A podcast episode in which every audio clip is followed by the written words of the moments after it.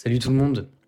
Je viens de réécouter là les deux derniers épisodes et je me disais que quand même l'actualité c'est sur ces derniers mois de 2023 est quand même vraiment très très lourde. Ça fait euh, plusieurs mois qu'on est bombardé sur les réseaux sociaux, sur les JT d'images horribles de la guerre, surtout au Proche-Orient. Pourtant, en même temps, il y, a ce paradoxe, la vie continue pour vous, pour moi, pour eux aussi dans le groupe. Donc cette semaine, on va prendre un peu l'air, euh, au sens propre comme au sens figuré. Hugo euh, est parti en mer. Sarah, elle, essuyait plusieurs tempêtes et Marion et Augustin se sont demandé justement si malgré l'horreur qui se joue en ce moment, on pouvait continuer de se réjouir et de célébrer des victoires. Mais avant ça, et je suis vraiment content d'avoir ce document, on part en immersion dans un des sujets qui a fait le plus de bruit en France en ce mois de novembre 2023. C'est l'autoroute A69 et sa ZAD à laquelle Marion a participé.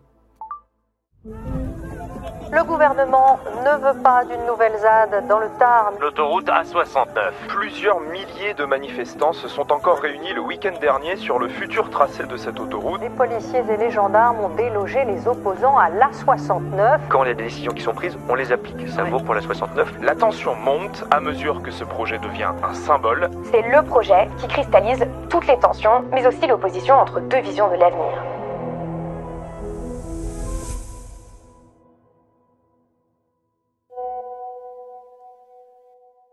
Salut tout le monde, j'espère que ça va. Écoutez, euh, moi je rentre de la ZAD, euh, de la ZAD de la 69. Euh, J'y ai passé le week-end, comme je vous avais dit. Donc je viens de rallumer mon tel. tout va bien, je suis, je suis partie à temps, à temps par rapport aux affrontements. Donc le samedi, pour vous dire, pour venir depuis le départ, c'est super bien passé. C'était c'était fort. Enfin, moi, c'est le genre de moment où je me sens euh, terriblement vivante et où j'ai l'impression de faire partie de, l'histoire des luttes. Et euh, donc, c'est très important pour moi, dès que je peux, d'aller à ce genre de d'action euh, et de rendez-vous sur le terrain pour protéger, protéger des lieux en danger. du coup, la ZAD s'est montée. Il et elles ont fait un travail formidable. moi, j'y ai pas, j'y ai pas, enfin, j'y ai participé, mais seulement de loin parce que euh, j'allais pas du tout être une habitante permanente. Euh, un jour, ça me botterait, mais euh, malheureusement, je dois me lever à 6h du mat demain matin pour aller bosser. en tout cas, bon, bah, la nuit a été assez assez mouvementée, hélico. bon, hier c'était drone à fond. Enfin, vraiment, ça faisait société de contrôle à balle. Et quand on est sorti, bah, on a vu on a vu tous les camions arriver, euh, tous les camions de gendarmes, et pour finir, cerise sur le gâteau, les, putains de chars blindés. En fait, ce qui m'a fait le plus peur, c'est la gueule des mecs qui étaient debout sur le char. Genre vraiment, euh, enfin, il y en a un, j'oublierai pas son visage, quoi. Genre, c'était même pas un regard euh, humain. C'était un regard de, de mec gonflé à sang pour aller pour aller casser du euh, gros guillemet euh, soi-disant éco-terroriste. Donc là, à ce moment-là, on a prévenu euh, tout le monde. On a prévenu les copains qui étaient encore sur le lieu pour qu'ils préparent leur défense. Et, voilà, bilan, bah, vous avez vu, hein, une trentaine de, blessés. Thomas Braille, donc le gréviste de la faim inconscient. Je peux pas trop en dire plus. J'en ai déjà dit pas mal, je pense. on verra la suite mais, euh, mais c'est fort comme, euh, comme moment. C'est historique.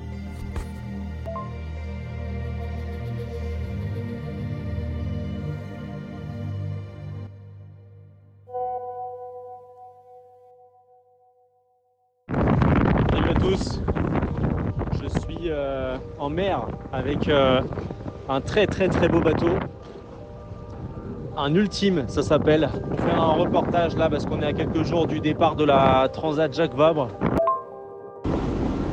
Je me suis mis un petit peu à l'abri du vent pour vous dire que, je suis toujours en mer.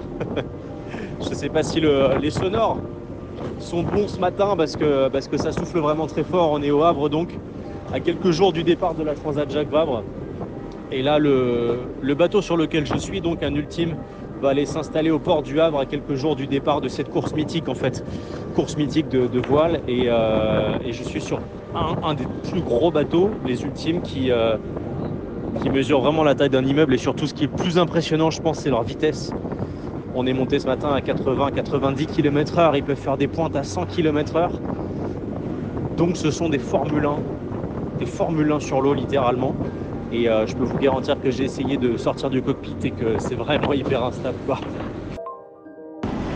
Voilà, du coup je, vous pose la question, est-ce que, euh, est que vous aimez la mer? Est-ce que vous aimez aller vous balader sur des, sur des bateaux? Ça fait, euh, ça fait du bien en tout cas de me retrouver ici là ce matin, au vu du contexte international, même national, avec tout ce qui s'est passé ces dernières semaines et on en reparlera un peu plus tard.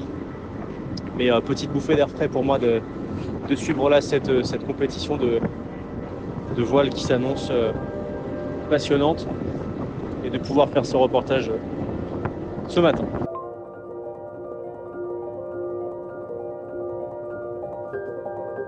Trop de chance Hugo, je viens de t'écouter.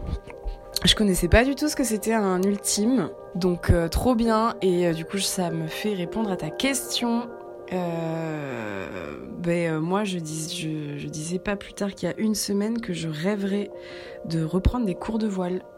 De ouf, on a eu la chance, euh, vu que j'ai fait toute ma scolarité sur le bassin d'Arcachon, euh, on avait tous les jeudis voile en primaire. Donc c'était des, des, souvenirs de ouf avec enfin, dans notre petit optimiste, euh, on faisait bon évidemment pas mal de pas mal de bêtises, mais euh, c'est beaucoup de beaucoup de chance, énormément de chance d'avoir eu des cours de voile euh, en primaire. Bonjour tout le monde. Écoutez, j'ai je vous ai entendu écouter euh, Hugo en effet très venteux. mais ça doit être super et je pense que ton nouveau quotidien doit être ça, pas, doit être tellement réjouissant. Euh, pour te répondre sur la voile, moi j'ai grandi en Normandie, ou à, vers Cherbourg, enfin à Cherbourg d'ailleurs.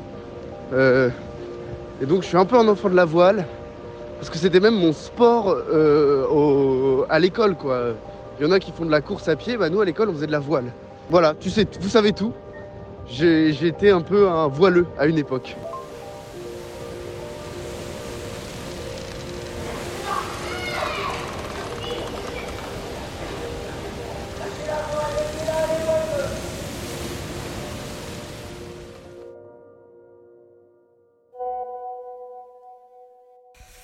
Sarah, euh, je voulais savoir, j'espère que tu vas bien d'ailleurs, euh, je voulais savoir comment ça se passait par rapport au changement de température et de, temps météo d'une manière générale. Pour te répondre Marion, euh, petit vocal pré-tempête, puisqu'ils annoncent beaucoup beaucoup de vent pour nous dans le Maine-et-Loire là euh, cette nuit. On sait qu'on va pas passer une bonne nuit comme tous les soirs de, de tempête, mais là ça a l'air quand même particulièrement violent.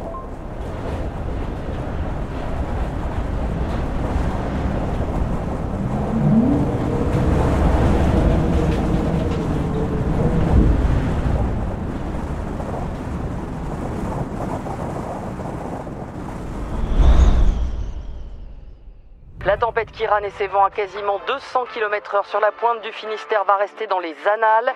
Les arbres tombés ne se comptent plus. Un chauffeur routier en est mort. 1 200 000 foyers n'ont plus d'électricité. On va faire le tour des départements sinistrés dans un instant.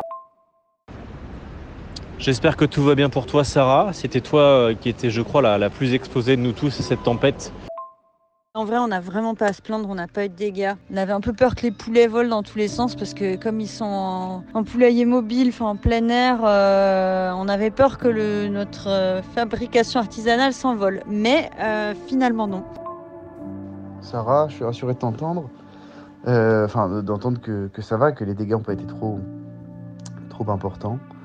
Mais j'ai vu des images invraisemblables de, de, de, de Bretagne, notamment. C'était c'était vraiment, vraiment dingue quoi. On a vu plein euh, de photos là de, de maraîchers qu'on leur sert complètement pliés, des agriculteurs qu'on leur hangar euh, complètement euh, détraqués. Donc c'est vrai qu'en ouvrant les réseaux sociaux et notamment Facebook là sur les groupes d'agri, on s'est dit qu'il y en avait qui avaient vraiment pas eu de bol. Mais je crois qu'il y a eu un, un bel élan d'entraide justement entre, entre voisins, entre collègues pour, pour s'aider à bah, reconstruire tout ça. Salut tout le monde, j'espère que ça va. J'ai oublié de vous dire que j'avais été évidemment hyper contente euh, de la non-dissolution des soulèvements de la Terre. C'est cool que l'une des plus hautes juridictions euh, se soit prononcée face au gouvernement.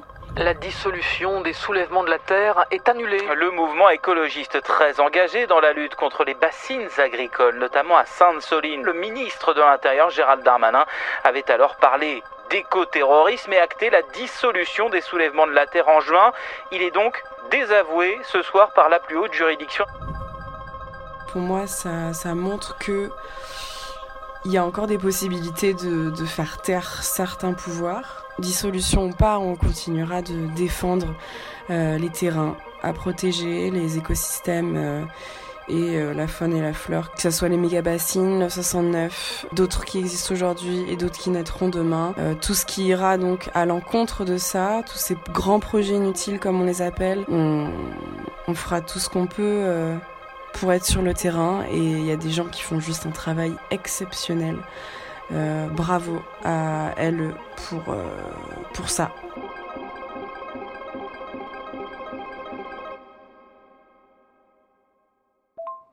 Est-ce que vous vous êtes un petit peu euh, réjoui de ça ou pas Ou c'est passé à la trappe? J'en parlais avec un pote justement qui me disait que bah, je pouvais pas trop me réjouir de ça parce que c'était genre trop petit euh, et qu'il faudrait tout arrêter euh, lorsqu'il y a une guerre. Moi je suis pas trop d'accord. Euh, je pense que bah, il faut continuer tous les combats. Je sais pas ce que vous pensez de ça. J'avoue que j'ai pas suivi le, le dossier d'assez près pour, pour m'en faire un avis politique. En revanche, je constate que ça va quand même faire taire ceux qui, en France, estiment que les autorités judiciaires et, administratives ne sont pas indépendantes. Une fois encore, le Conseil d'État montre son indépendance et montre qu'il n'est pas là pour servir les intérêts du gouvernement. Euh, et voilà, c'est une, une belle illustration et c'est important de le rappeler quand même. Bon, et Marion, enfin sur la question de savoir euh, si on a le droit de se réjouir. En fait, euh, oui, je crois que c'est à peine une question. hein. Évidemment, si on vit des choses à notre échelle importantes, on a le droit de s'en réjouir. Enfin, je- c'est pour ça que je comprends pas très bien la remarque de, ton ami qui dit que tout ça est insuffisant euh, et, tout ça est même insignifiant. En fait, euh, en je crois pas. Et, notre, vie et, nos convictions, je pense, ne, ne- ne doivent pas être déterminées que par la grande histoire.